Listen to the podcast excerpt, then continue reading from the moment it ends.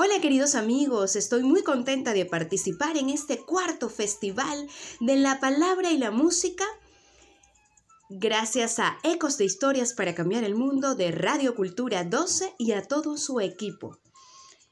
En esta oportunidad pues lo celebramos bajo el lema En contra de la violencia y el maltrato infantil. Y como yo también estoy en contra de la violencia y el maltrato infantil, pues comparto con ustedes. Mi nombre es Mariana González de los cuentos de Marianita desde Tenerife, España. Pero si bien yo vivo en Tenerife y mi sangre es de estas Islas Canarias, yo soy venezolana y por eso escuchan de fondo una música que me encanta. El Diablo Suelto, de interpretado pues por el ensamble Gurrufío.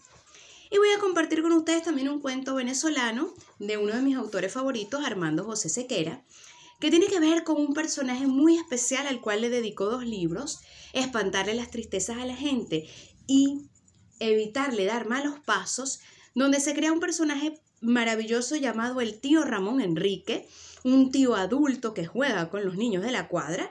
Dicen que es un personaje muy autobiográfico de este autor. Y el cuento se llama La Bolsa de la Vida. Y dice así. Todas las noches, cuando llega a casa, el tío Ramón Enrique nos apaga la televisión y nos invita a sentarnos con él, en la entrada de la casa.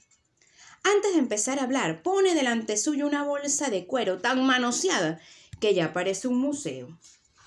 También todas las noches, los muchachos de la cuadra y algunos que vienen de otras regiones del barrio hacemos un círculo en torno a sus palabras y revivimos sus aventuras y las de algunos famosos amigos suyos, como el jorobado Remigio, a quien todas las Semanas Santas lo sacaban cargado en procesión, pues vivía en un barrio tan pobre que ni siquiera tenía santos en esa iglesia.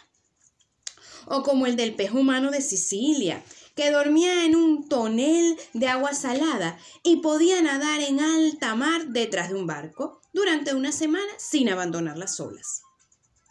O como Enriqueta la Máscara, que hoy era mujer, mañana pájaro y la semana que viene hormiga o jirafa.